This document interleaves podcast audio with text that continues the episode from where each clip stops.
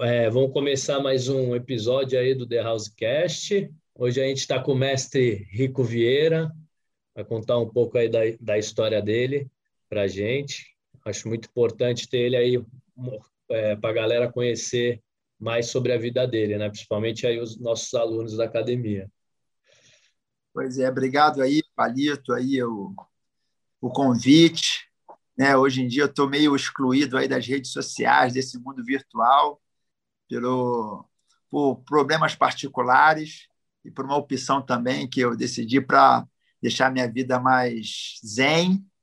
Mas estou aí, a convite da The House, vamos lá, vamos me apresentar. Uma coisa que eu gosto também de estar tá falando, contando um pouco de história. Aí, isso daí tu tem bastante história aí, mano. Isso tem bastante. Pô, obrigado, carinho aí. Então, ó, vamos.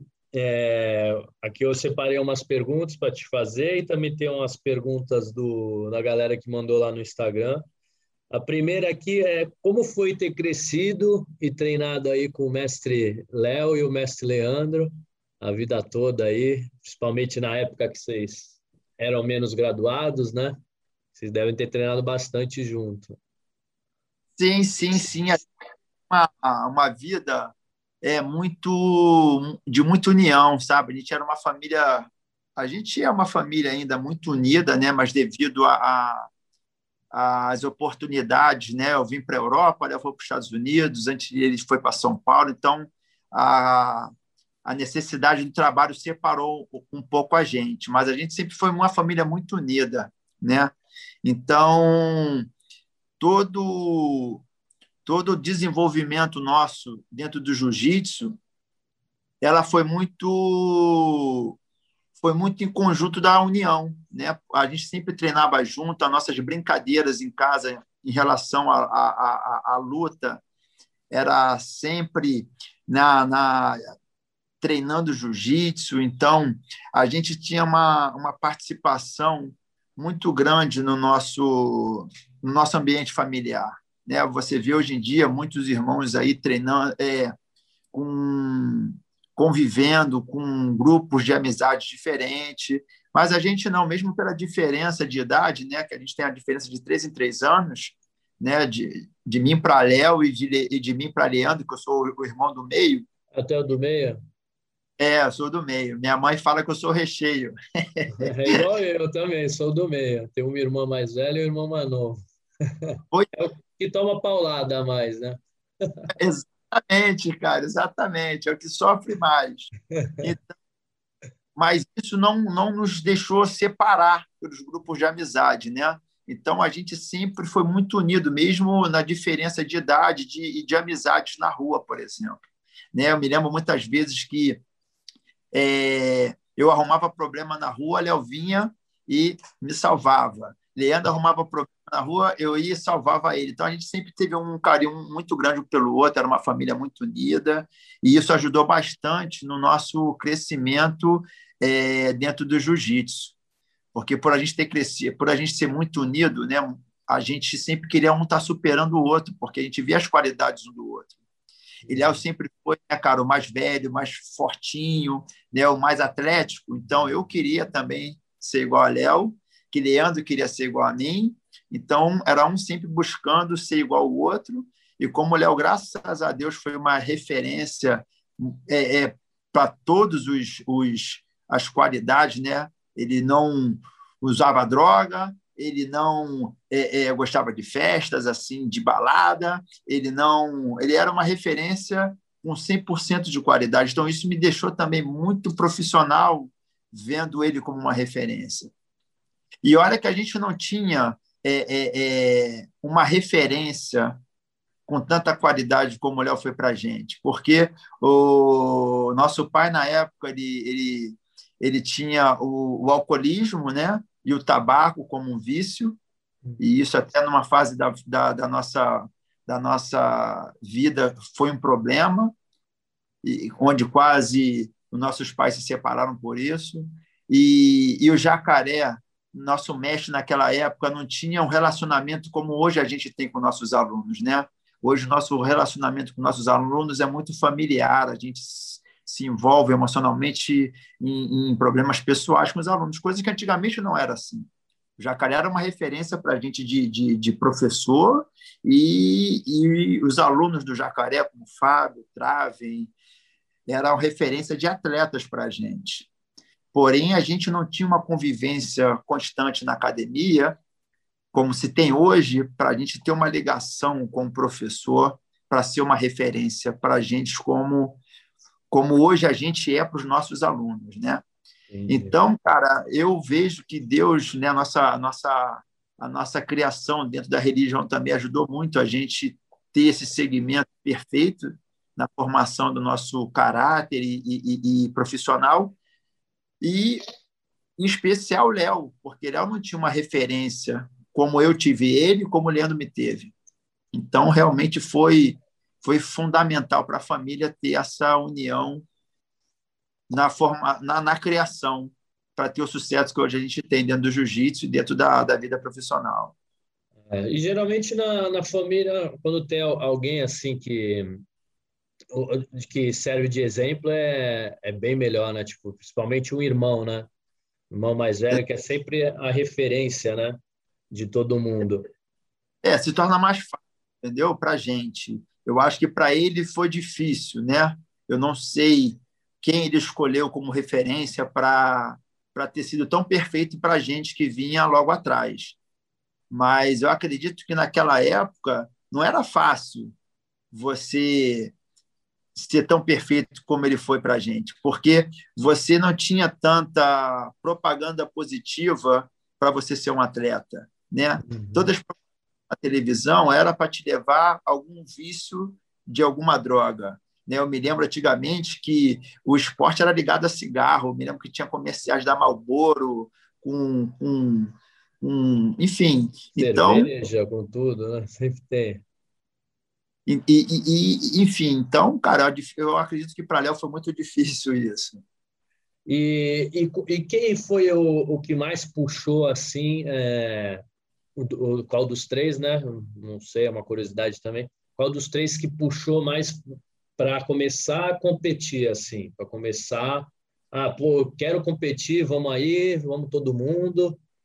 É, a, o bacana do jiu-jitsu, né, quando a gente começou a treinar, que não tinha muita competição, era muito desafio interno, sacou? O Jacaré pegava os alunos dele, os mais duros, né, e a gente ia visitar alguma academia no final de semana.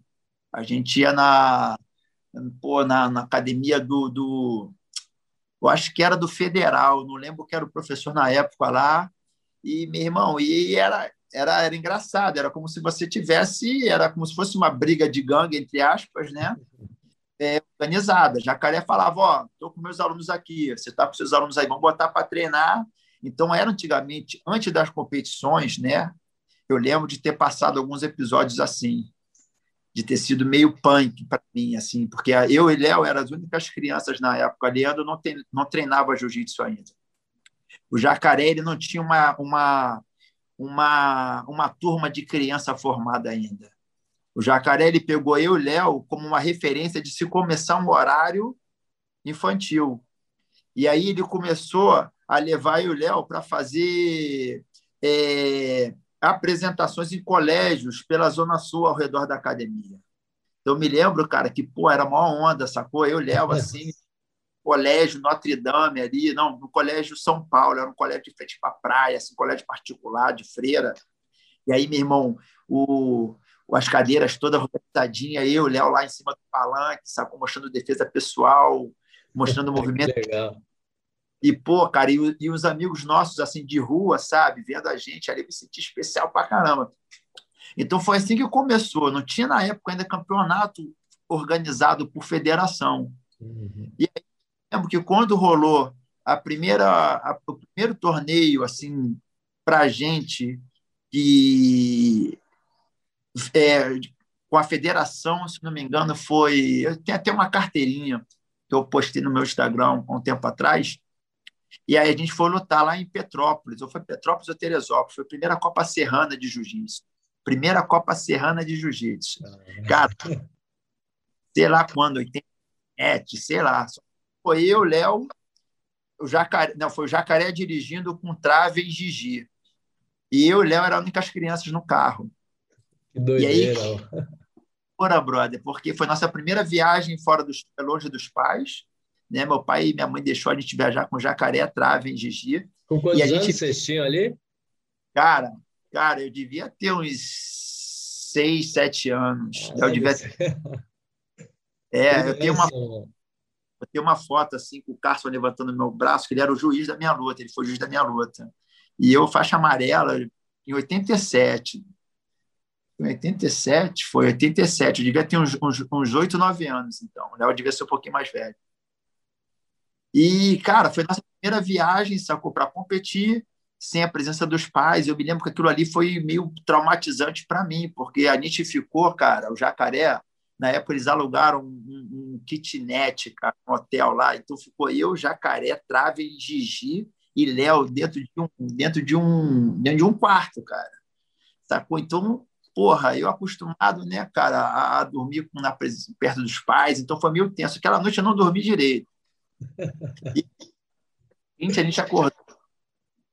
Foi a competição e e nessa competição eu ganhei, eu fiz duas lutas e ganhei. E Léo fez três lutas e ficou em segundo, se não me engano. Ele perdeu a final. Mas, enfim, mas foi foi uma, uma, uma grande experiência para a gente, né? E também para o jacaré, porque até então o jacaré, nessa época, ele, ele cobrava um certo valor do nosso pai de mensalidade. E depois desse campeonato, o Jacaré percebeu o talento que a gente tinha com o jiu-jitsu.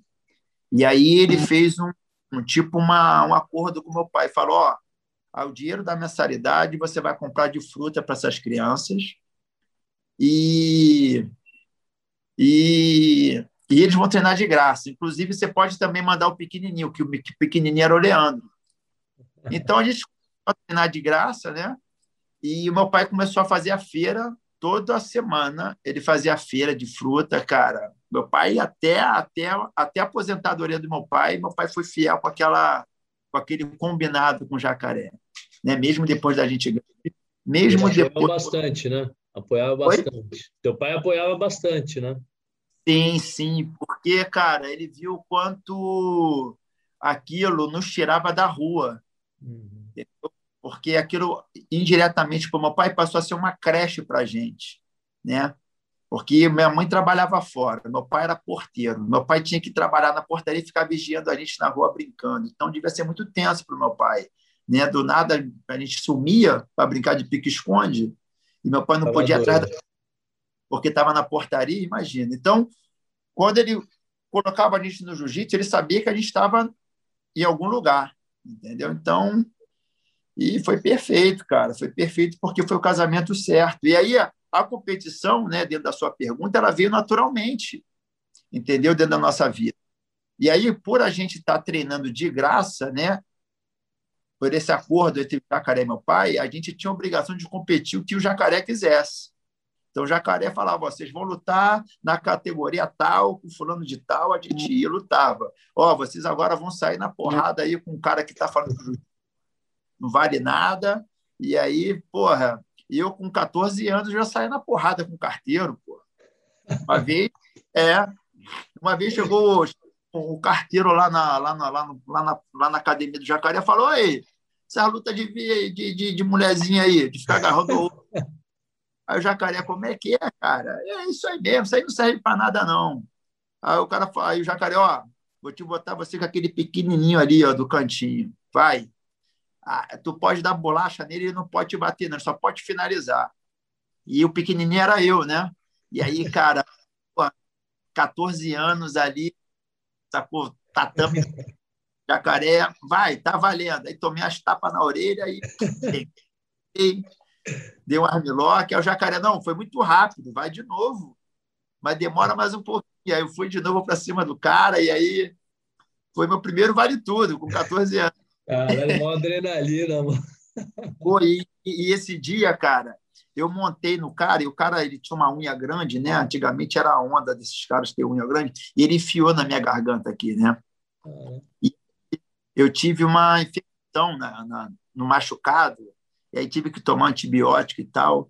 E o meu pai, na época, né, foi foi perguntar para o Jacaré, porque na verdade eu falei para o meu pai, né? Ah, pai, isso aqui foi uma briga lá que o Jacaré botou para arrumar, para brigar lá na academia e tal. Aí o Jacaré foi falar com. Meu pai foi falar com o Jacaré, Jacaré, por que, que foi no pescoço do meu filho? Que, pô, teve um problema, ele falou que foi numa, numa luta, numa briga. Aí o Jacaré, ah, seu Manel, foi, foi um teste, foi um teste. Seu garoto saiu, se saiu muito bem, se saiu muito bem. Ele já está bem, está medicado, então bota ele para academia de novo. Doideira.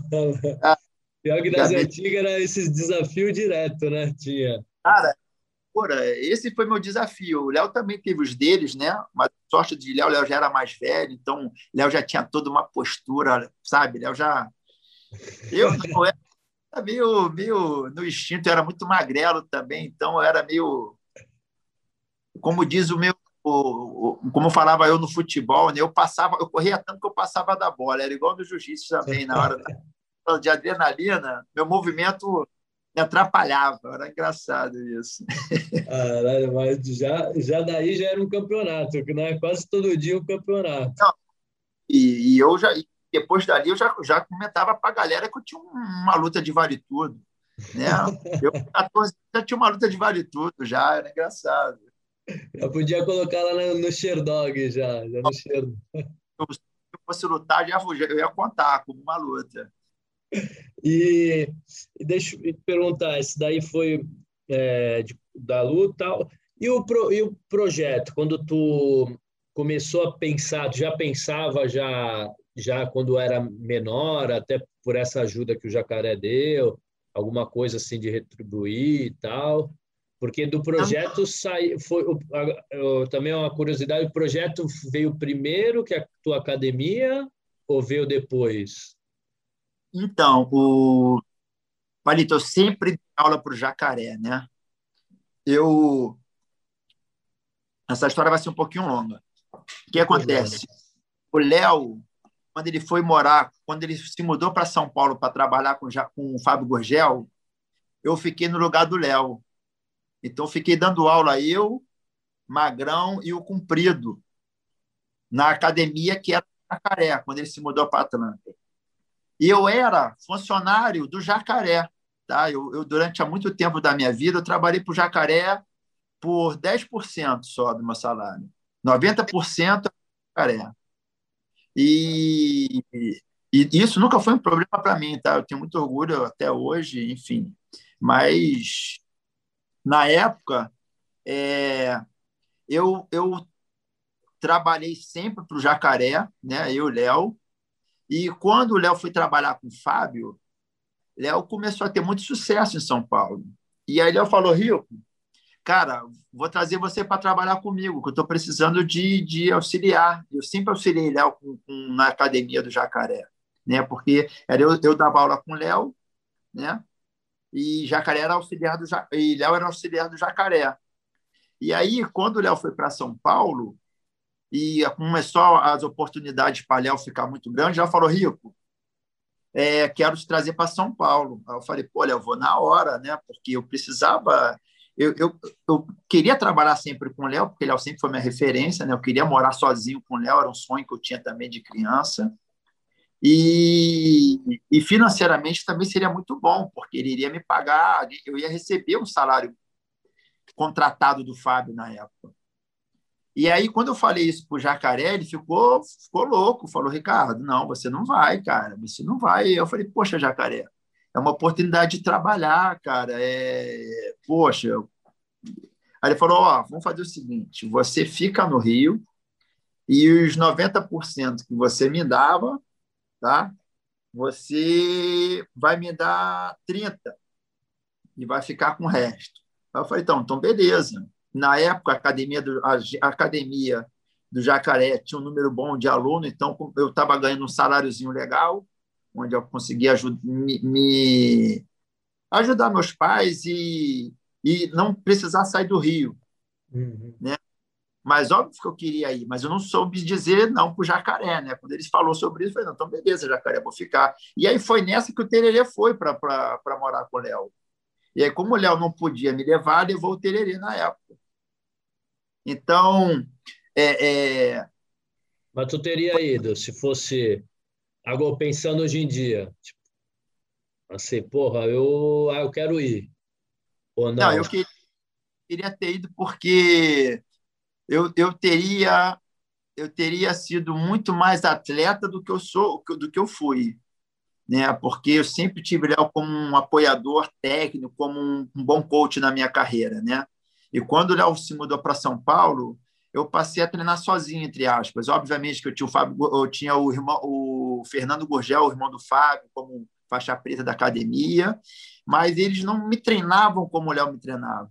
Eles treinavam academia entendeu? Então eu comecei a treinar sozinho, né? Eu comecei a me identificar nas minhas limitações e desenvolver o, a minha parte técnica dentro do que o professor orientava a academia. Agora, com certeza, se eu pudesse escolher na época, eu ia para São Paulo, que eu, eu, eu, eu seria eu teria sido eu teria uma história diferente como atleta. Agora, o que me fez é, crescer muito em ter ficado é, no Brasil, no Rio, foi o fato de eu ter amadurecido como professor também. Né? Porque se eu tivesse ido, acredito que eu ia ficar muito na sombra do Léo também. E como eu ter ficado no Rio, eu me tornei mais responsável, até porque o Jacaré me deu horários dentro da academia. Porque antigamente eu acho que só tinha um horário. E quando o Jacaré decidiu me pagar melhor, ele me deu mais trabalho na academia. E um dos trabalhos foi gerenciar, é, gerenciar não, foi administrar a academia. Então, eu tinha que pegar todas as mensalidades, eu tinha que fazer o pagamento da, dos, das contas da academia, eu tinha que pegar os envelopes, fazer o pagamento do comprido, do magrão, e o meu e a parte do jacaré.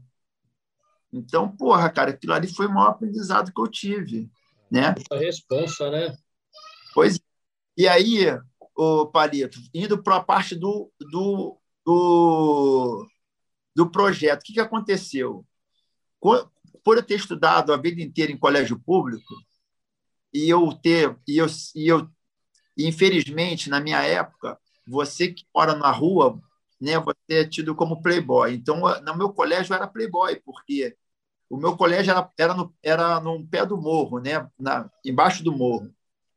Então, quem estudava, todo filho de porteiro era considerado playboy nesse colégio. Hum. Então, eu, eu tinha que brigar, na maioria das vezes. E como eu brigava com o jiu-jitsu, é, aquilo chamava a atenção de todo mundo. Sai pra caralho, meu irmão, como é que esse moleque branquinho aí, cara, é bom de briga assim? Entendeu? Todo mundo queria aprender. Todo mundo não, né? Os meus amigos queriam aprender jiu-jitsu, que a maioria era do morro. Inclusive, Palito, eu tenho um aluno, eu tenho aluno não minto, eu tenho um, um faixa preta que está em Singapura, Alexandre Machado. Tá? Ele é apelido dele é Leque. Ele nunca foi um bom competidor, mas ele. Acho que eu já ouvi falar já. Então, ele está dando aula fora já há 10, 15 anos. E ele estudou comigo nessa época. Ele foi da minha sala de quarta série, quinta, sexta. E ele pegou essa fase minha, né, de, de, de ser meu amigo de sala, de eu brigar e ele queria treinar jiu-jitsu. E como eu não podia levar meus amigos para treinar com jacaré, porque era uma academia comercial na rua, eu a gente arrumou um espacinho no morro para treinar a galera que não tinha condição, esses meus amigos, entendeu? E aí, cara, começou com um grupinho pequeno de amigos ali, se eu não me engano, foi em 97, eu era faixa roxa ainda, que eu abri meu primeiro espaço no morro. E aí começou com um grupo pequeno.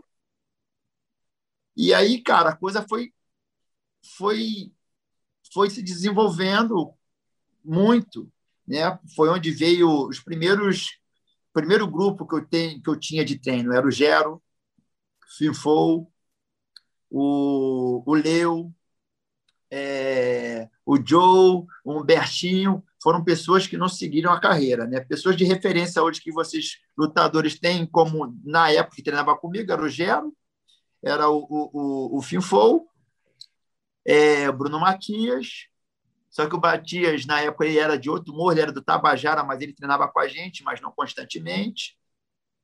E o Tererê, na época, ele não treinava no projeto porque ele treinava com, o, com a Strike, que era uma academia do, no Leblon, do Traven, do Alexandre Paiva.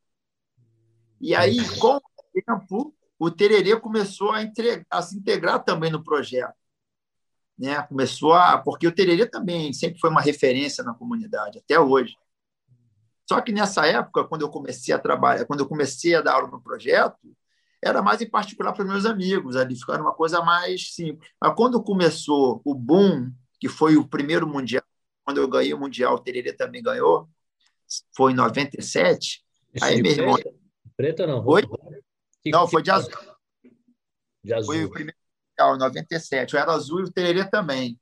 Aí explodiu, cara.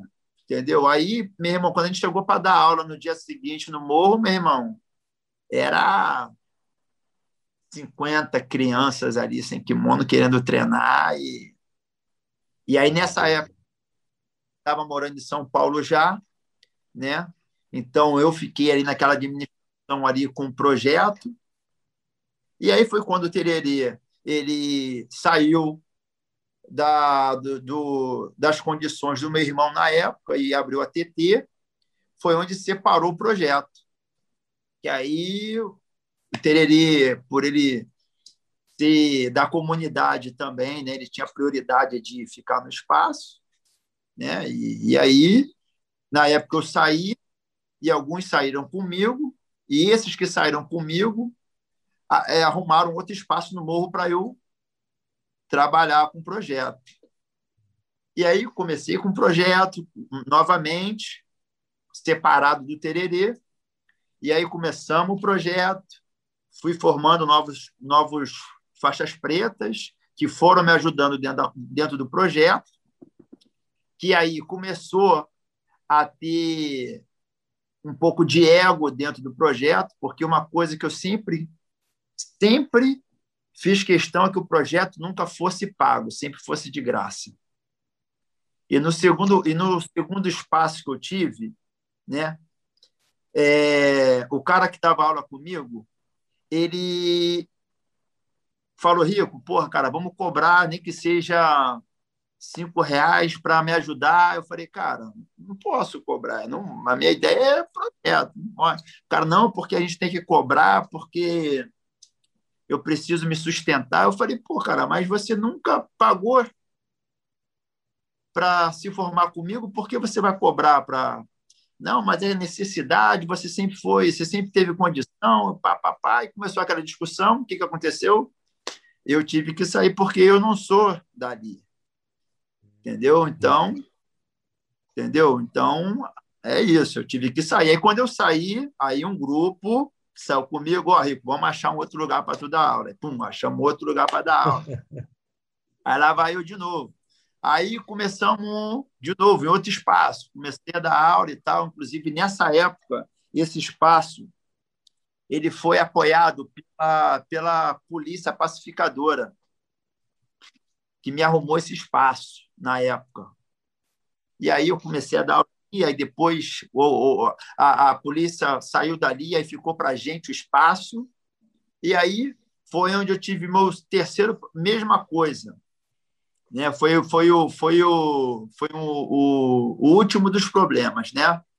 que começou um pouco com essa mesma intenção, né? Ó, oh, Rico, pode estar tá precisando de dinheiro, e aí começou é, é, uns assuntos, né? mal intencionados, falando que eu estava é, é, pegando dinheiro de doações para ficar para mim.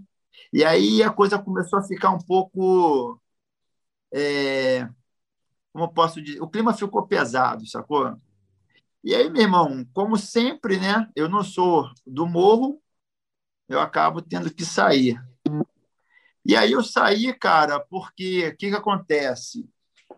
é, todos os problemas que eu tive internos ali, antes, antes, das, da, da, antes do surgimento das redes sociais, era uma coisa que se resolvia na hora ali. Né? olha só, meu irmão, o problema é esse, esse, esse, esse, esse, esse, é assim, é assim, então beleza, saiu, acabou, entendeu? E se resolvia e acabou. E esse último problema que deu, é a inocência né, da rapaziada do, do projeto e, e usou muitas redes sociais para expressar né, a, os pensamentos ou, ou, ou, as ideias ou as, as, a, as acusações, entendeu? Sem, sem, sem perceber que aquilo ali poderia surgir um problema muito maior, né? E foi o que aconteceu, né? Porque o que as perguntas que eram para ser per, perguntadas em particular estavam sendo jogadas em redes sociais. Então, o que, que aconteceu? Ficou exposto demais aquela, aquela, aquela, aquele ambiente né? e aquela acusações. E aí depois que se e depois que se descobriu a verdade, já era tarde demais. Já não dava mais para Por quê? Por quê? Porque foi porque o mundo participou, cara. Entendeu? Então, então esse foi a história do projeto, né? E também porque também o seguinte, Palito, quando eu percebi, né, que eles já poderiam andar com as próprias pernas, né? É, eu decidi também sair fora, porque foi que minha mulher falou para mim. Ela na época, né, me viu muito chocado com aquilo tudo, né? Porque vinha sempre acontecendo aquilo.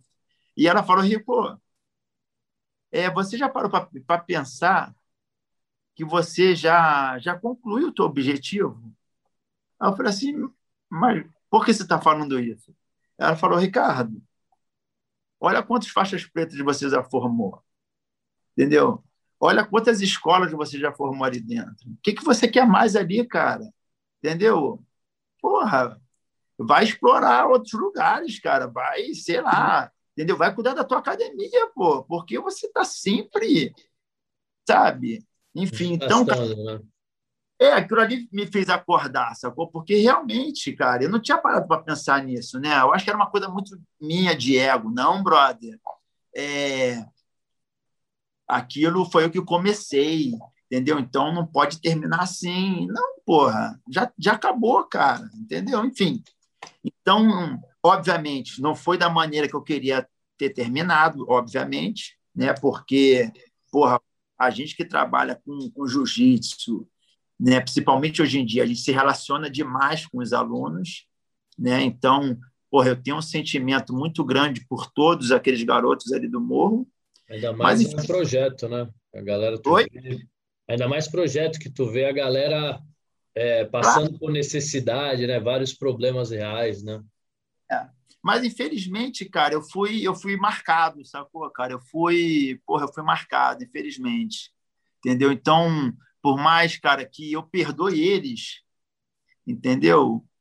Porra, brother, é foda, é triste, entendeu? Olhar um passado que, porra, era lindo, entendeu? E, porra, teve um momento ali que, que foi quebrado, porra, por, por acusações que não poderia ter acontecido, entendeu? E inocência, sabe? Inocência.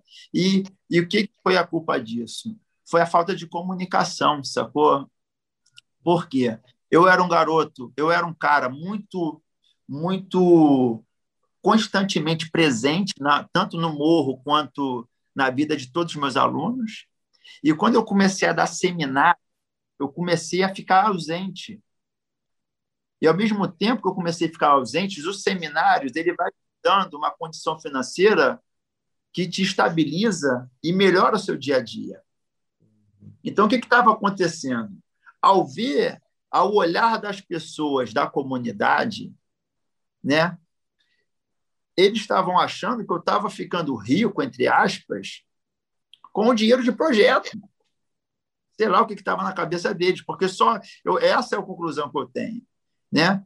Porque como eu perdi a conexão, eu toda hora estava viajando, oh, galera, estou indo para lá, estou indo para lá, estou indo para lá, estou indo para lá. E aí eles me viam quando eu voltava, eu comprei um carro, né? Aí fui comprei uma moto, E aí, pô, parei, parei de fazer churrasco no morro todo final de semana porque eu tinha que viajar para dar seminário.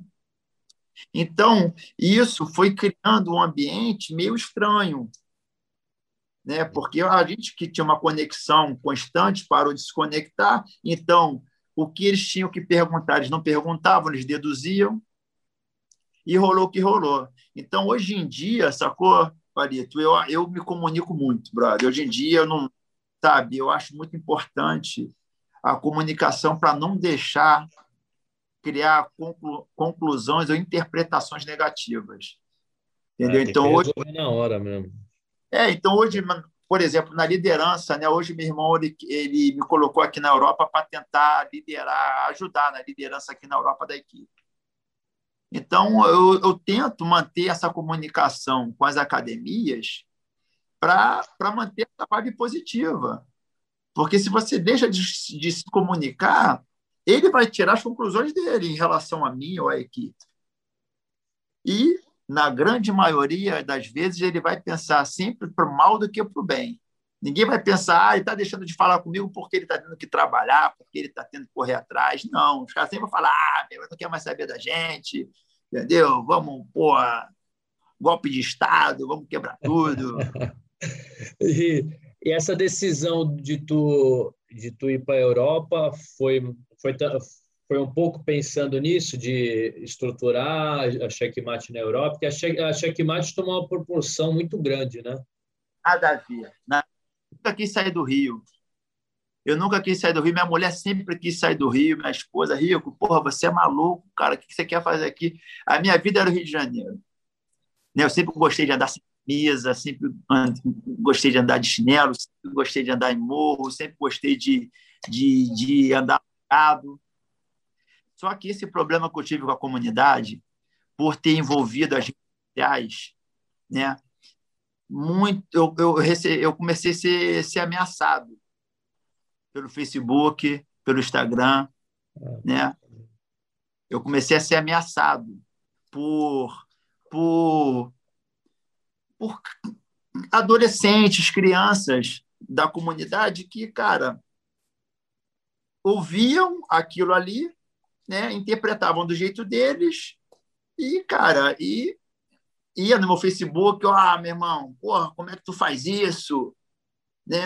Pô, usa, usa e abusa do morro e agora, pô, é, faz isso com a gente, cuidado, hein? Aí, porra, imagina, eu moro no pé do morro, minha academia no pé do morro, porra, Aí eu fiquei na paranoia, né? Minha mulher, para levar meus filhos no colégio, tinha que, tinha que passar pela frente do morro.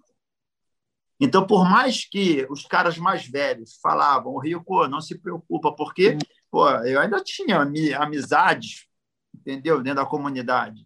Entendeu? Levinho, meu aluno, né? o Gilson, o, o pai do, do, do, do, do Nenego, do, do, do, do B, Ó, oh, Rico, tem nada a ver, brother, esquece isso, mas, cara, quem é capaz de fazer uma besteira são as crianças, não são os adultos. Entendeu? Então, cara, eu fiquei, eu entrei meio na paranoia, sacou? E aí, meu irmão, dei meu jeito também de, de me defender, sacou? Fiquei dois meses andando com medo, entendeu?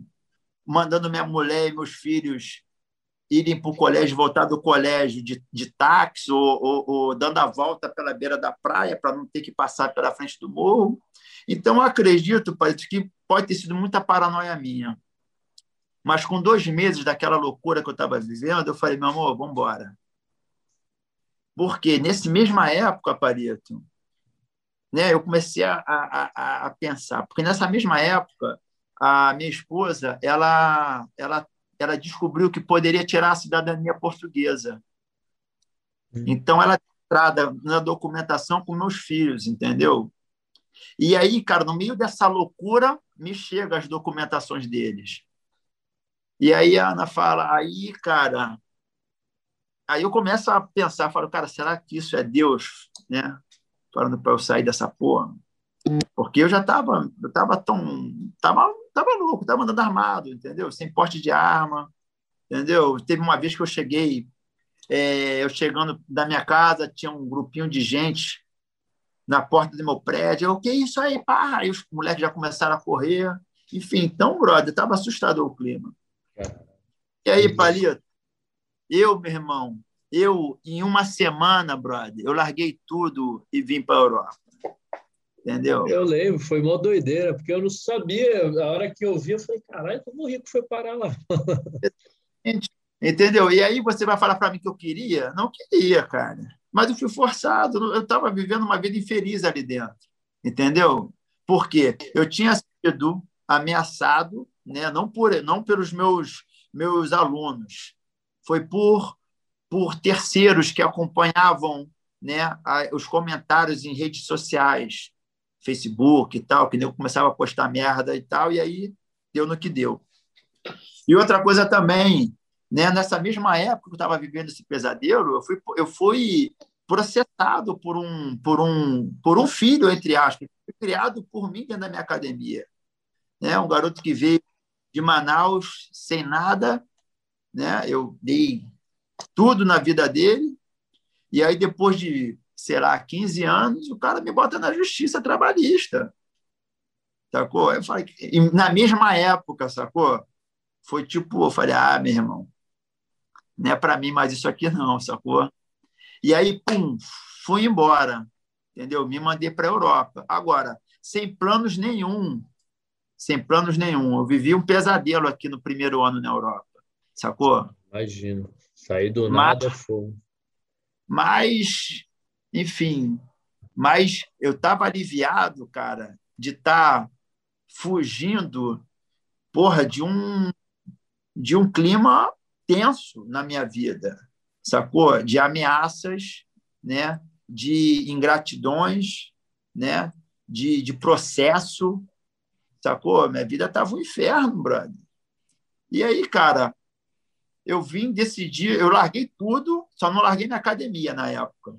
Eu falei, cara, vou começar. A academia tem muita história ali dentro, né? Porque antes de ser minha era do Jacaré. E eu sabia que muita gente ainda dependia daquele espaço. Eu falei, cara, não posso largar a academia. Vou, vou ver o que eu vou conseguir com a academia ali. E aí, meu irmão, porra, foi brabo. Mas essa é a real história. Eu não vim para a Europa querendo trabalhar na Europa. Entendeu? Eu vim porque bom, a minha vida ela estava um inferno no Rio, né? E, e graças a Deus, né? querendo ou não, cara, eu vim para cá, abriu novas portas, entendeu? Para a equipe, abriu oportunidades para o crescimento da equipe aqui na Europa, né? Está sendo super importante para os meus filhos e para minha esposa também aqui. E dizer que eu ainda continuo sendo uma ajuda, entendeu? Galera que, que quer competir na Europa, eu estou abraçando. Entendeu? A galera que quer viver na Europa, trabalhar na Europa, eu estou abraçando para dar um apoio, dar um suporte. Agora, aqui não é fácil. Todo mundo acha que sair do Brasil é fácil. Né? Todo é mundo acha que Unidos ou na Europa e vai. Irmão, aqui é osso. Não vem, não vem para cá achando que vai, vai ser Disneylândia, que você não vai ver o Mickey, você não vai ver, não vai ver nenhum super-herói aqui, não. Até o próprio Estados Unidos, né? A galera vai achando que vai viver sobre as ondas, né? Pois é, eu era, eu era um assim, né? Até fazer minha primeira viagem internacional, eu morei, meu primeiro seminário, minha primeira viagem internacional foi em Londres. Eu morei um mês e meio em Londres, cara. Em 2001 foi onde eu comecei a, a, a desenvolver o jiu-jitsu em Londres. E ali, cara, eu voltei para o Brasil muito assustado da realidade fora do Brasil. E eu me lembro que desde 2001, a minha mulher, que era minha namorada na época, ela não via a hora da gente morar fora. Ah, vamos morar fora. Cara, a gente mora no melhor lugar do mundo. O Rio de Janeiro é o melhor lugar do mundo. Não há não, lugar melhor que isso aqui. E mas por quê? Porque eu tive essa fora do Brasil que ninguém nunca tem. Todo mundo quer sair do Brasil porque acha que fora do Brasil é sempre. Mas, cara, eu sempre desejei né, continuar no Brasil. Eu, acho, eu acredito um dia ainda com meus filhos já criados e, e, e, tudo já mais organizado, eu acredito voltar para o Brasil, porque eu acho que lá é o nosso é, é o lugar onde eu onde eu sinto falta, mas é, é, é, é assustador, cara. Todo mundo que sai do Brasil achando que pô, o Brasil é difícil, hum, precisa ter essa primeira viagem para fora. É, não, é, não, é, fácil, não. Mano. Eu sei porque eu passei também, eu passei uns cinco meses na Flórida. É complicado. É. Né? Ah, já para competir, a gente conhece a realidade de quem está morando lá, porque normalmente a gente fica na casa de amigos. Uhum. E vai vendo, né, por instinto, pô, que a coisa não é fácil. Né? Por mais que a gente seja uma referência de pessoa, de, de campeão, né? Porque uma coisa é quando você vai para visitar, e todo mundo te recebe, te acolhe, te, te, te dá o que você precisa. Agora, quando você vai para ficar, você não vai ter esse, essa ajuda que você tem, porque você não está vindo mais para visitar, você está vindo para ficar. Então, brother, você tem que é, é, se mexer. E aí, quando você vai se mexer, cara, tudo vai contra você. E aí, você tem documento? Não. E aí, você tem. É, é, o fato de você não ser, de você não ter documento já, já diminui seu salário. O nego já te explora. Ah, você não tem documento? Então, meu irmão, o que eu te pagaria mil, vou te pagar 500. Por quê? Porque você não tem documento, você precisa trabalhar, você precisa comer. Então, acho que, que a nossa vida né, de imigrante já pesa quando a pessoa sabe da nossa necessidade pelo trabalho. Entendeu? Então, quem for sair do Brasil para ser refém, né? Fora do Brasil, meu irmão, tem que ir na disposição, porque e deixa eu te perguntar, oh, oh, e a tua rivalidade com, com o Robinho? Eu vi umas lutas, já sempre vejo há bastante tempo, né? Mas eu vi umas lutas, vocês saíam na porrada, malandro. É, o jiu-jitsu antigamente, né, o, o Parita era muito era muito pessoal, né? A, as pessoas que lutavam antigamente, né, o Robinho como essa referência mais é, visual dentro das redes sociais, né?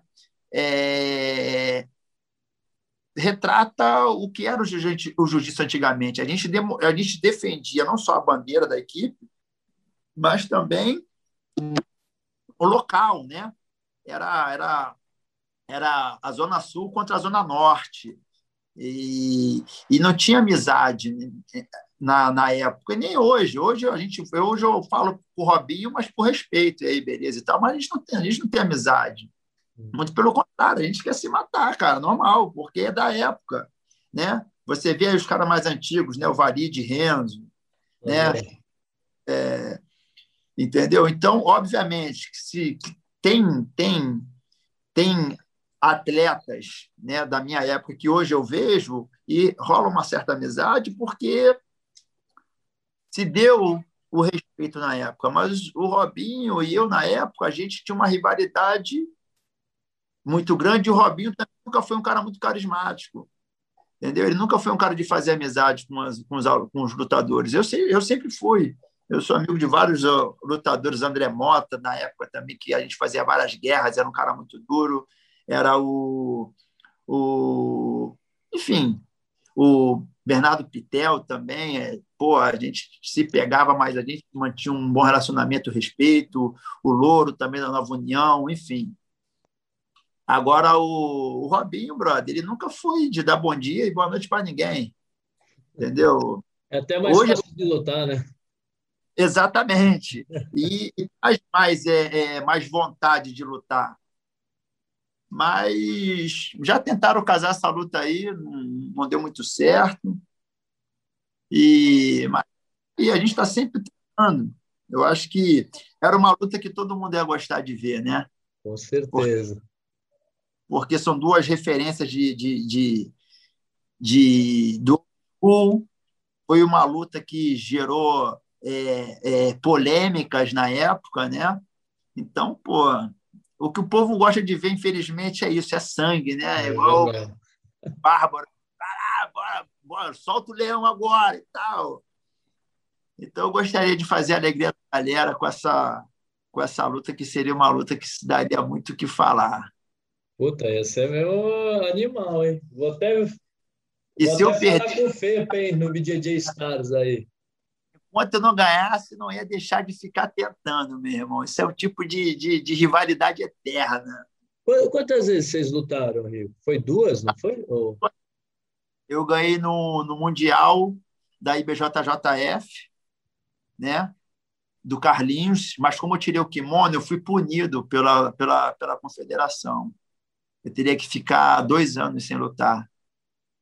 E aí eu comecei a lutar o Mundial da, da, da CBJJO, que era a federação do, da Nova União.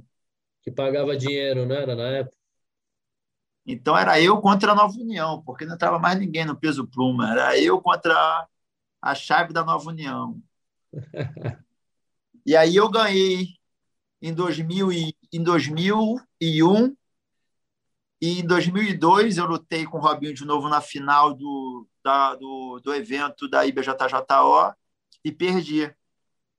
Que também foi uma luta duríssima, muito duvidosa, né? muito questionada mas é, é luta de peso galo, peso pluma é sempre assim, nunca se sabe real real pontuação, que, porra, meu irmão. Vamos para quieto.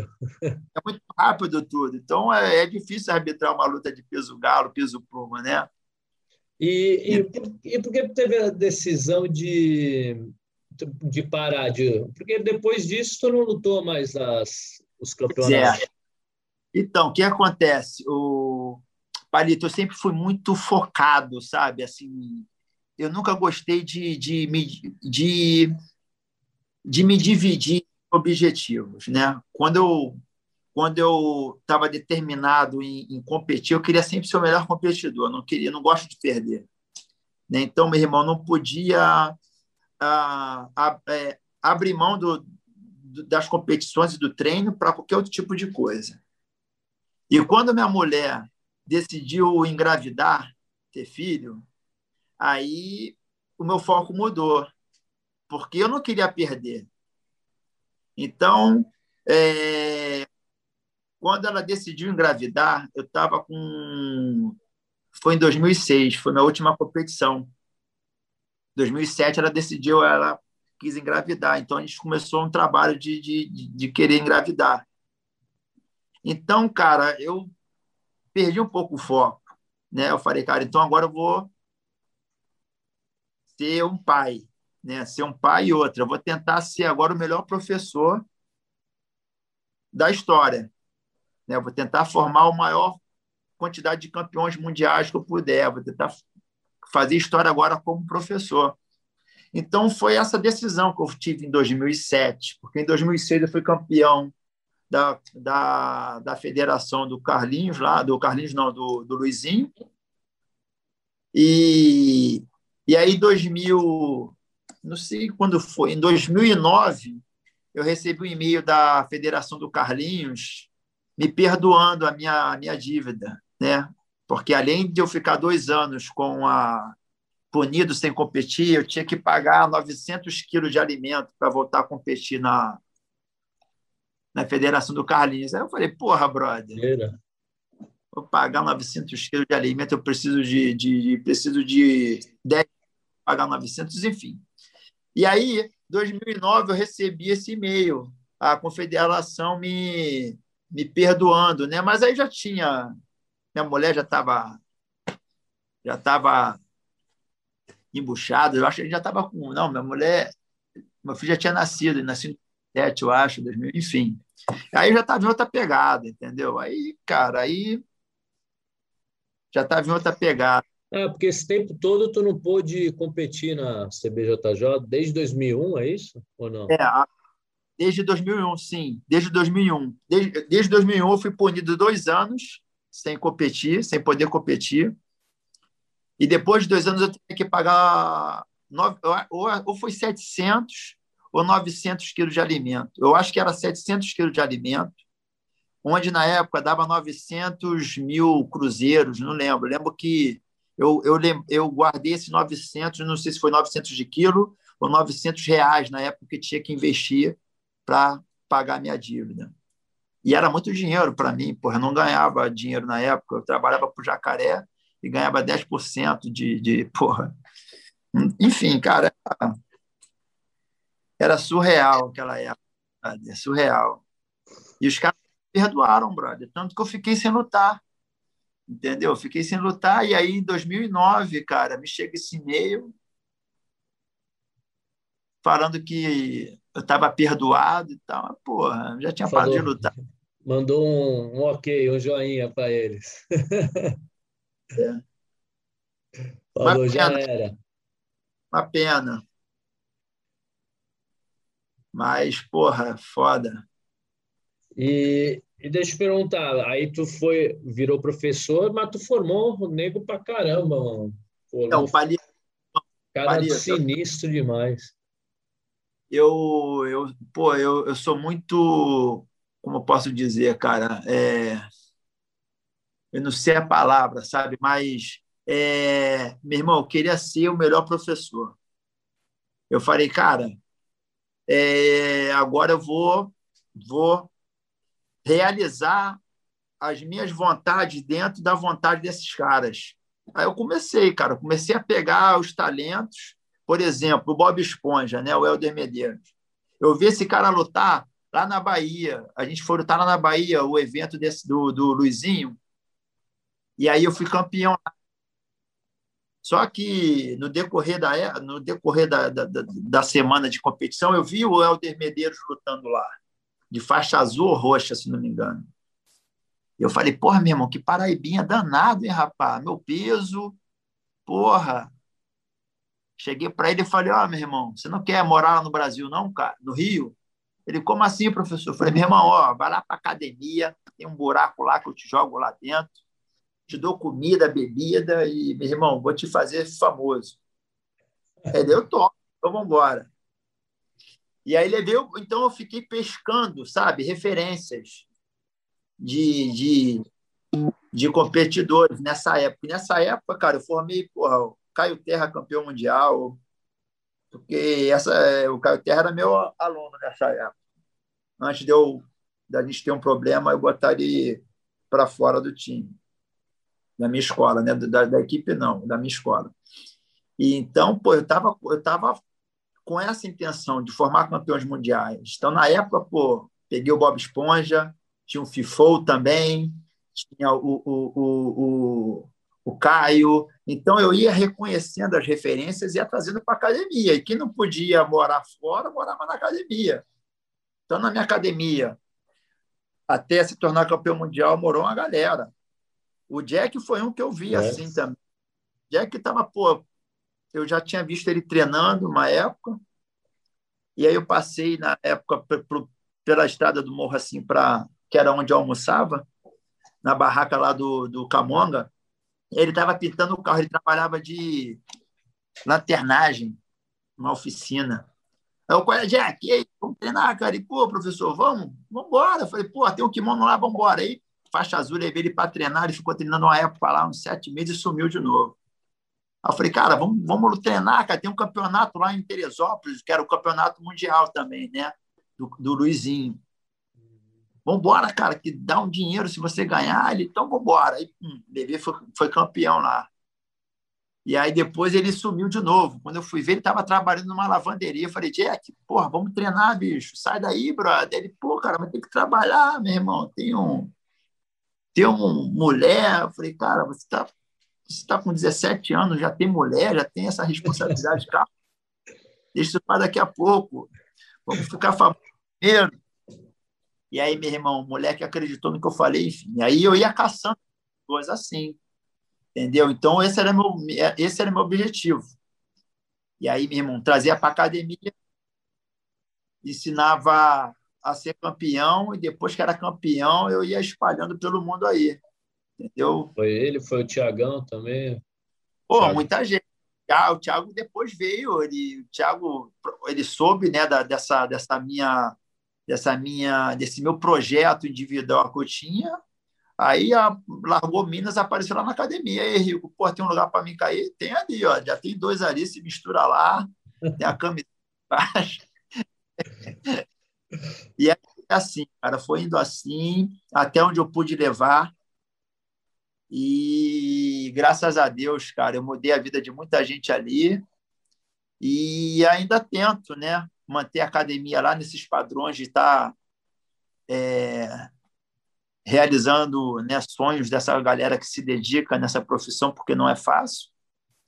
Mas com eu, eu de longe fica mais difícil, mas não se torna impossível. Né? O projeto continua.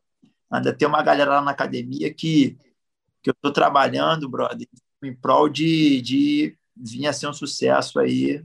Tem o B, aí. tem o, o. Essa galera já é um sucesso, né? Já né? Essa o, galera é um sucesso. Pessoas que vocês não conhecem ainda. Tem a Júlia, que é uma menina faixa, faixa amarela da comunidade, ela tem 15 anos. Pô, uma menina, brother, super talentosa tá? Tem, pô, tem a molecadinha, cara, que eu, eu tô investindo, sabe? Que, que eu acredito no potencial deles. Então, então o projeto lá continua, só que infelizmente, né, eu não consigo dar aquele suporte que eu dava antes, de botar dentro da academia, de, de trazer do interior, do leste ou do norte, enfim, hoje em dia é mais complicado. É, porque Mas, fica mais difícil, né? Tu não estando lá, né? Até para. É, não estando lá, a coisa se tornou muito mais empresarial, porque antigamente era só eu que dava aula.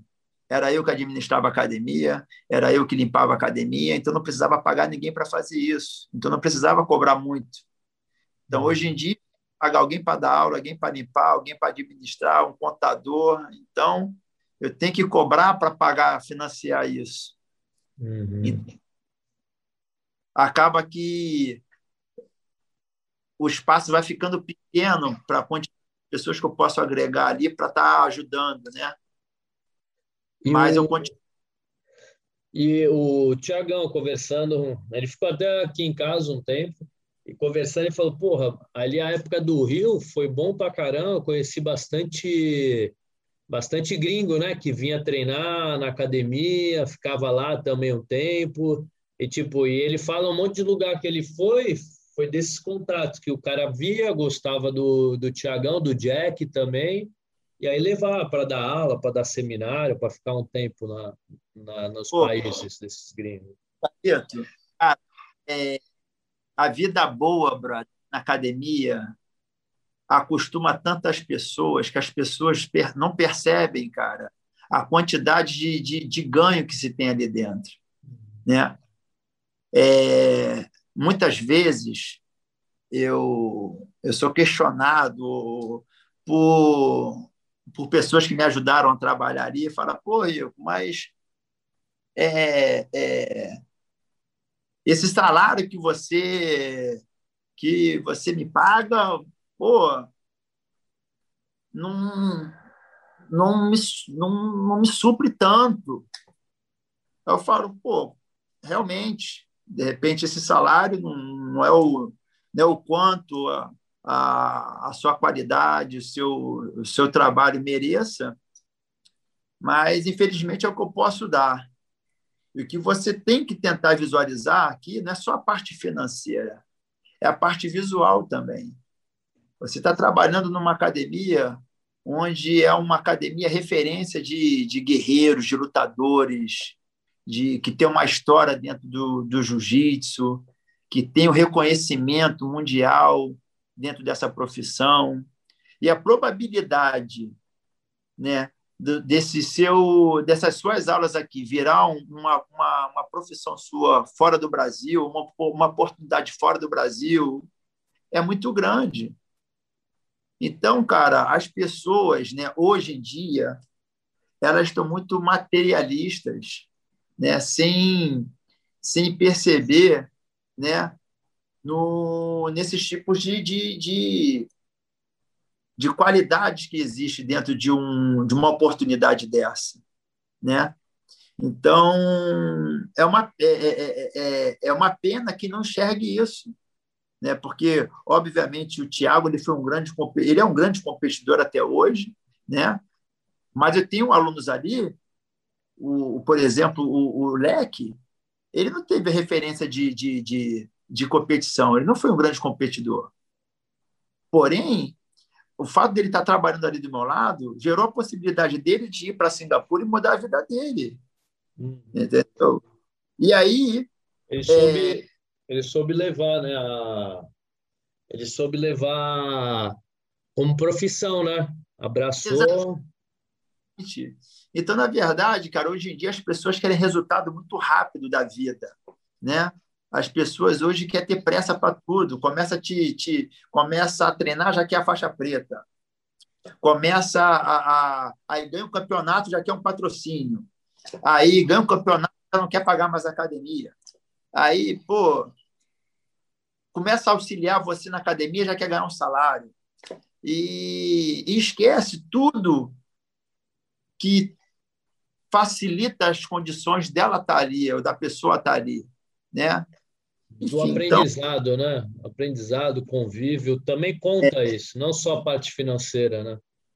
Exatamente, cara. E graças a Deus a gente é uma equipe, cara, que zela muito pelo próximo. A Checkmate, cara, é uma equipe sem ambição, principalmente financeira, né? Material.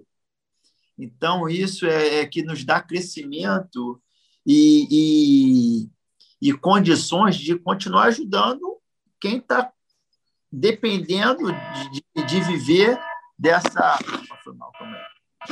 dessa, dessa necessidade de um suporte de equipe, porque ah, tem equipes aí de as, tops que para você se, se filiar a, a, tal equipe você tem que assinar um contrato milionário.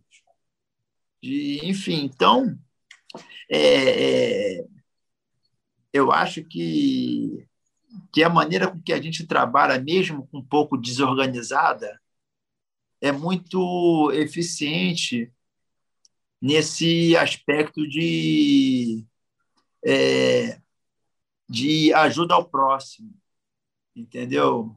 Tanto eu quanto o meu irmão, por exemplo, que sempre foi o cabeça e o líder da equipe, ele sempre deixou isso muito claro, né? em, em fazer da equipe um suporte para o jiu-jitsu, onde todos possam desfrutar do jiu-jitsu, seja do lado competitivo, seja das viagens, né? Você vê hoje como é que a gente faz um, um atleta classe média baixa viajar o mundo inteiro pelas condições dele, não, não, viaria, não viajaria, mas pelo que a equipe faz, pelo que a movimentação da academia faz, pelo que a, o suporte que a gente abraça, hoje todo atleta a, da equipe ele consegue explorar o mundo inteiro.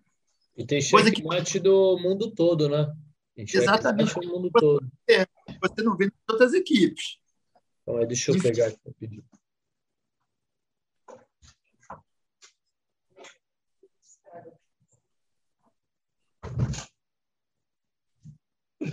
Foi mal.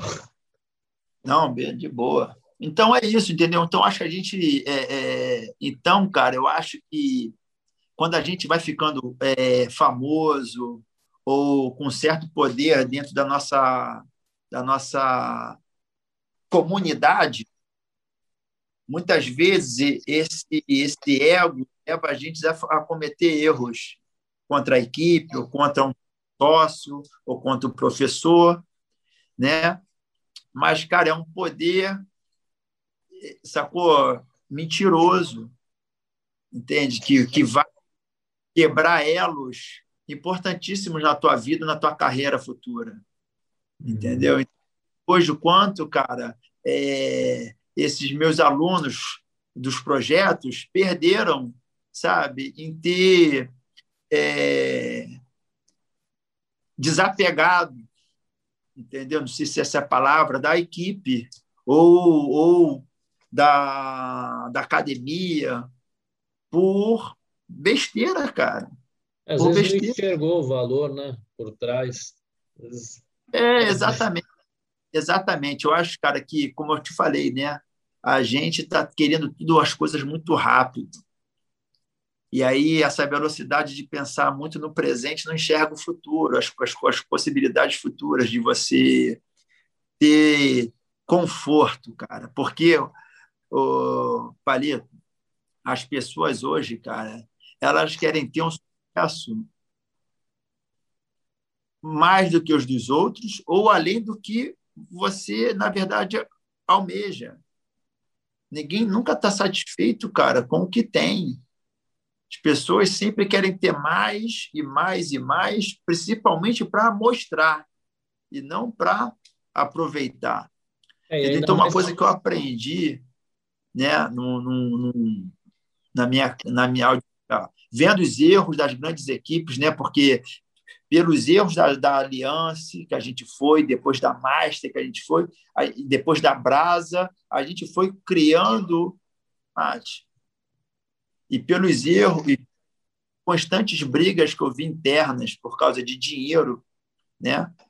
Por onde eu passei, hoje, cara, eu tento ao máximo não depender disso, sabe? Então, é, é, é... agora é difícil você convencer alguém a isso, porque dificilmente as pessoas acreditam. É, né? ela está vendo no momento, né? A situação dela no momento. Sabe, hoje, hoje eu estou formando lá na academia, eu converso muito com meus professores que eu estou preparando. Falo, olha só, gente, cara, não adianta querer trabalhar para caralho, para ganhar para caralho, senão você não curte a sua vida. Entendeu? Eu era um cara que trabalhava no Rio de Janeiro, né? E, e, e, ganhava muito bem, mas chegou um momento na minha vida que eu não ia à praia com a minha família. Né? Eu morava na beira da praia e não ia à praia, cara. Aí chegava o final de semana, em vez de eu curtir com a família, estava tão cansado de trabalho exaustivo durante a semana que eu queria ficar em casa dormindo finais de semana. Então a gente vai entrando numa rotina né, impulsionada pelo sistema de cada vez mais, mais, mais, mais, e você não aproveita as pessoas que estão ao seu redor, você não aproveita o local onde você mora, uma praça, uma padaria, uma praia, uma serra, enfim. Entendeu? Então, hoje, é, é, é, dentro da minha formação de academia, eu tento orientar meus professores a isso. Galera, olha só, no trabalho querendo ganhar esse X de salário, não trabalhe querendo ganhar esse lifestyle aqui, ó. Entendeu? Você tem que ter um carro, mas não o melhor carro. Você tem que ter uma moto, mas não a melhor moto. Você tem que ter uma casa, porém bem localizada, para você poder desfrutar do local e tal. Não precisa ser grande, enfim, tem que, tem que, você tem que ter um lifestyle que, que agrade o seu, o, o seu viver. E aí, a não ser que você goste muito de trabalhar e, e vá-se embora. Mas eu tento, hoje em dia, fazer as pessoas reconhecerem né, esse lado do lifestyle que não é visto, sacou? Pelo profissional que, que cai dentro do, do trabalho e, e se envolve tanto no sistema que o cara bitola. É, tem muito negro que trabalha em escritório que queria ter a vida que a gente leva de professor e tal. Pois é. Porque é uma vida. É cansativo, tipo, é cansativo dar aula, lidar com, com um aluno o dia todo, mas é gratificante, porque no fim do dia tu vê que tu está agregando alguma coisa para o aluno, né? Tu vê que está agregando alguma coisa, até você está falando em questão do professor, você sempre está aprendendo e ensinando coisas, né? Vendo pessoas, ajudando pessoas até psicologicamente.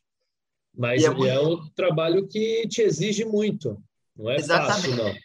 Agora, a gente tem que aprender uma coisa também, Parito, é o seguinte, a gente tem que aprender também a delegar as funções, né? porque a gente, às vezes, quer fazer tudo, porque a gente quer tudo perfeito do nosso jeito. E isso, às vezes, sobrecarrega a gente. A gente Exatamente. sacrificado dentro dessa profissão. Agora, se a gente souber delegar as funções, cara, né? E, e, e, e, ter, e, ter, e ter mais entendimento e, e aceitar esse fato de não querer resolver tudo, você vai perceber, cara, que você vai estar mais tranquilo. Eu sempre quis fazer do meu jeito, então eu sempre quis, eu sempre não, até há pouco tempo, né? Eu queria dar, morar aqui, mas queria estar no Rio, na academia. Eu queria, não, calma aí, cara, vamos devagar. E aí, quando eu comecei a delegar funções, eu comecei a ter mais tempo para mim, eu comecei a, a, aproveitar mais minha vida e, e, e ia ser mais prazeroso. Entendeu? Então, às vezes, né, não só para você, mas para todo mundo que trabalha nesse meio de, de academia, se a gente souber dividir as funções e, obviamente, dividir no nosso lado financeiro, a gente vai trazer mais prazer para a gente. A gente ganha menos dinheiro, mas ganha mais prazer. Se você perde prazer, você ganha mais dinheiro. E assim é o equilíbrio da vida.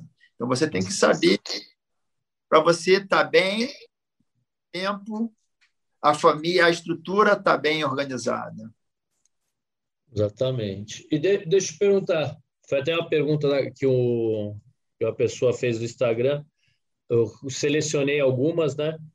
O, tu, vocês imaginaram o que a Checkmate seria? Tá tipo entre as melhores equipes do mundo hoje claro, em dia? Claro, claro, claro. O meu irmão, quando a gente era da Brasa, o meu irmão não queria sair da Brasa. E eu tinha um eu tinha um, um, um certo problema pessoal com alguns da Brasa, né? E eu falava, Léo, brother, o que, que a gente está fazendo aqui, irmão? se a coisa não funciona do nosso jeito, cara, do seu jeito, cara, entendeu? Pô, acredita no seu potencial, cara. Vamos abrir a tua parada, vamos abrir a, a sua equipe e fazer do seu porque o jeito que você quer aqui está sendo dividido em sete pessoas, cara. É fulano, ciclano, do Beltrano. E aí as suas ideias, elas, vêm, elas não vêm em ação, entendeu? Então, cara, a má administração da, da equipe está refletindo em você, porque você é o líder, mas você a tua liderança não está servindo para nada. E aí, meu irmão, fiquei ali martelando ele. Pô, calma, brother, você está você tá maluco. Falei, tô maluco o quê, cara? Você que não está tendo a visão que eu estou tendo, cara. Pô, acredita, acredita, acredita. E ele não queria, cara. Sacou? E eu era chato. Na verdade, eu sou chato até hoje, entendeu? Eu sou também né? Teve um momento que a equipe, que meu irmão não podia entrar nos Estados Unidos, e aí meu irmão e eu já comecei também com a minha paranoia, não, tô, calma aí, eu vou lá tentar resolver isso e tal, e assim, Léo, calma, aí, também não é assim, calma, pai, enfim. Mas eu era chato ele, eu fiquei martelando até ele sair, cara, da Brasa e abrir a equipe dele. Não porque a Brasa era uma equipe ruim, não, a Brasa era uma equipe muito boa e forte. Era, time, era né? Porque todos os competidores da Aliança pô, formaram a brasa. Agora, o problema é o seguinte: esse era o problema, era muito, era muito líder, era muita gente com um, um poder interno e um ego desse tamanho, pô, queria discutir por coisas lógicas. Né? Então, eu convenci Léo a é, é, é, é criar a equipe dele, que foi o que se transformou entendeu? Porque Léo, ele tinha essa insegurança, eu acredito. Ele nunca falou isso para mim, mas isso é minha, minhas teorias malucas, né? Eu acho que pelo, pelo, pelo o problema que ele passou quando o Fábio botou ele para fora da academia, né? Que ele do nada ele tinha tudo, de repente, puf, teve que começar do zero. Né? E aí, meu irmão, tudo quando começa do zero é tudo difícil, né? Papai vai começando tudo de novo, de repente, né? Ele estava com a brasa ali organizada, e aí, porra, tem que começar de novo. Então, eu, eu acredito que ele já tinha vindo de uns traumazinhos que ele não queria passar, entendeu? Mas, graças a Deus, eu consegui convencer ele e hoje está aí, né? Mas não foi fácil, não, convencer ele. é, eu acredito. É, porque passar por várias situações, ainda mais a insegurança, né? Porque tu tá no, no time bom, aí tu saiu, aí tu estava no outro time top, aí tu vai sair de novo. Tipo, passa aquela, pô, quem vai, vai comigo? Pô, será que vai dar certo? E na época eu falei, e na época ele falou isso, né? Ele falou, pô, Rico, mas quem vai sair com a gente? Eu falei, Léo, vai sair eu e você, cara. Entendeu?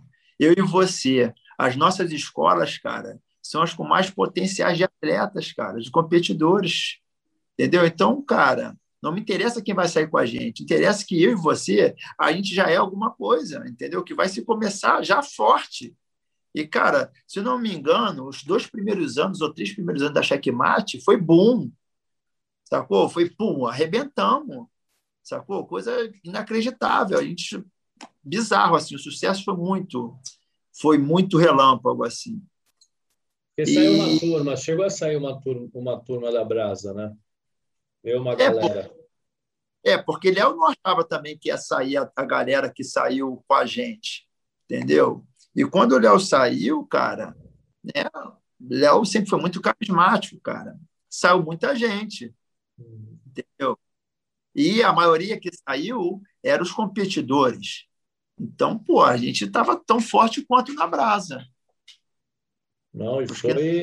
E, e eu lembro desse boom, porque eu, eu estava na, na Brasa, aqui em Santos, e aí quando saiu, quando falaram que ia sair, né, que ia montar a checkmate e tal, eu, por, por não, não saber também, e, e o meu time ser daqui de Santos, falei, vamos lá, né? Aí quando saiu todo mundo, e aí em 2007 veio, veio a galera que ficou na checkmate, veio para uma graduação, tu chegou, tu veio também, uma graduação que foi no campo de futebol, já era checkmate ali, já. Já era checkmate. Aí eu falei, caraca, mano, só sinistro. Saiu todo mundo. Ali Aí... foi de... Aquela...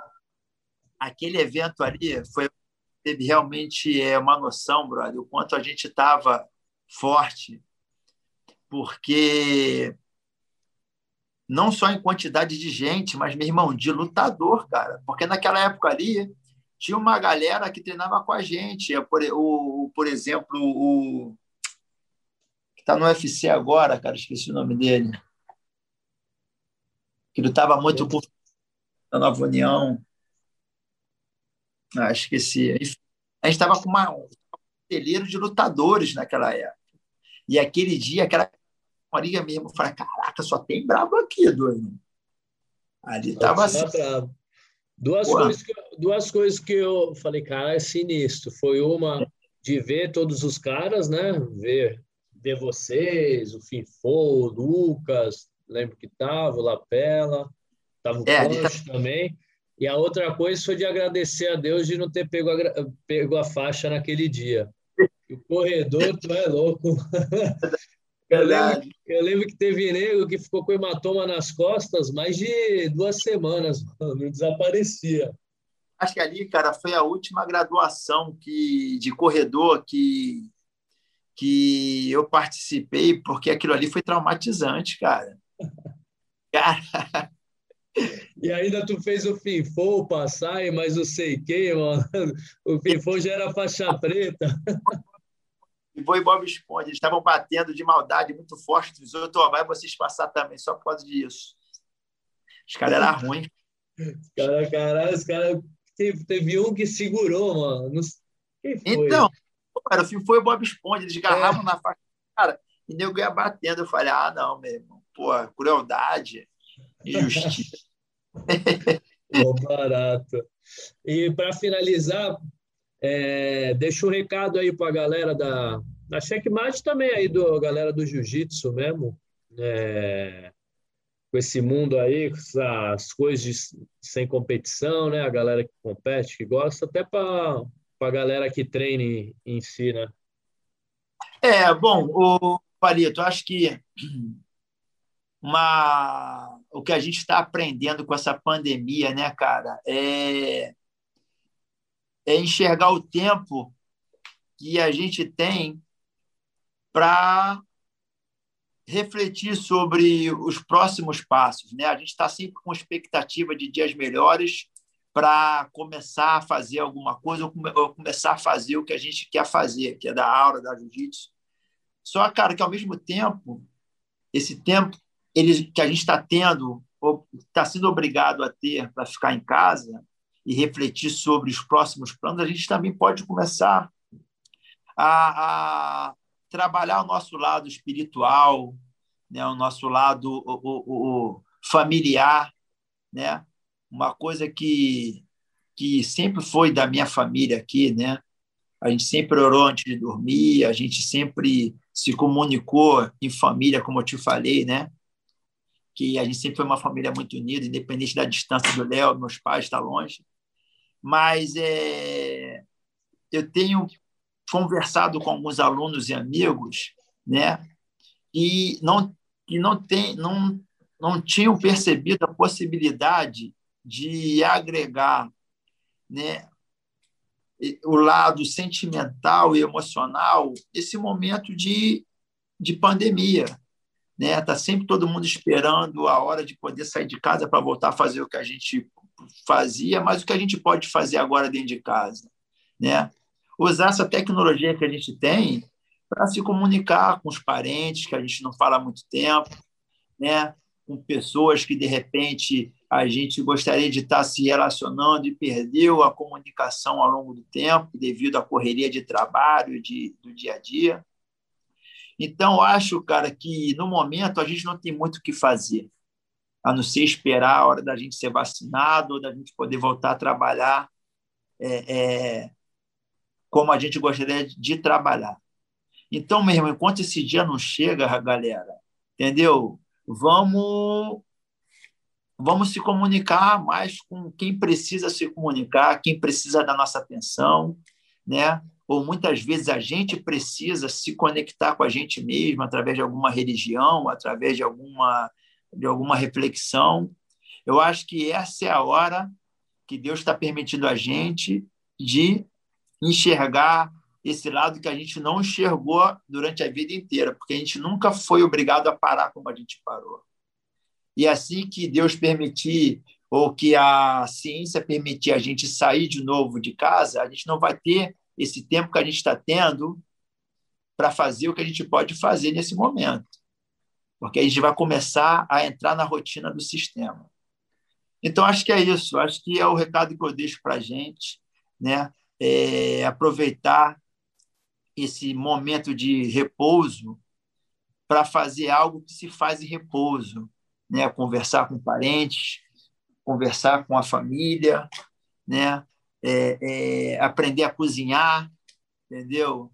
Aprender a, a, a ler um livro, aprend, aprender a, a, a cuidar do jardim, sacou? Porque isso, cara, tem acalmado demais o meu coração, tem aliviado a saudade que eu sinto dos meus pais, né? Eu tenho um pai que está tratando câncer na Califórnia aqui. A gente sabe que o câncer é uma doença que a qualquer momento tudo pode acontecer.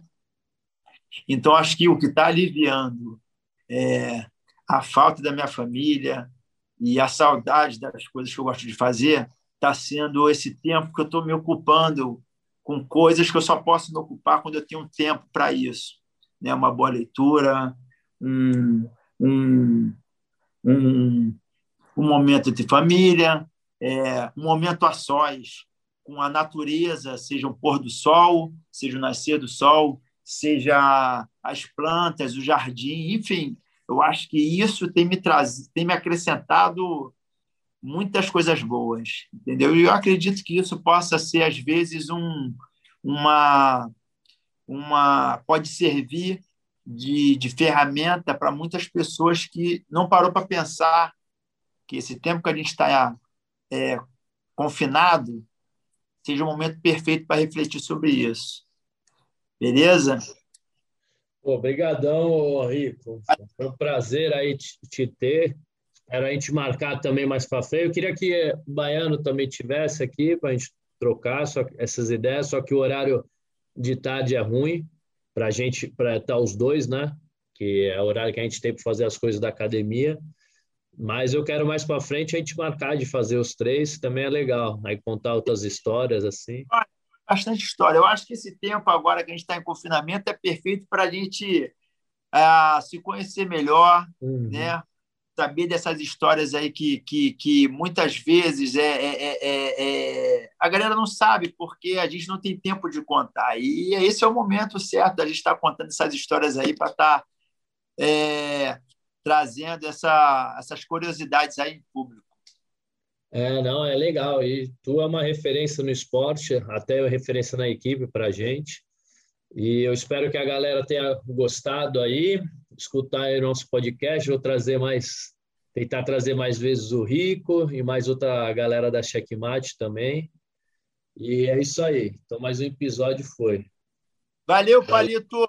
Rapaziada, é nós aí. Quem quiser aí, ó, acompanhar aí o trabalho da Europa, aqui da Checkmate Europa, tá? Eu tenho o Instagram da Checkmate Europa, tá? Eu estou sempre divulgando aí o pessoal aqui da Europa, então é legal também o pessoal saber que a gente tem essa página aí para dar um suporte para o pessoal da Europa. E quem tiver de curiosidade aí, alguma coisa, manda mensagem lá que estou lá para atender a galera.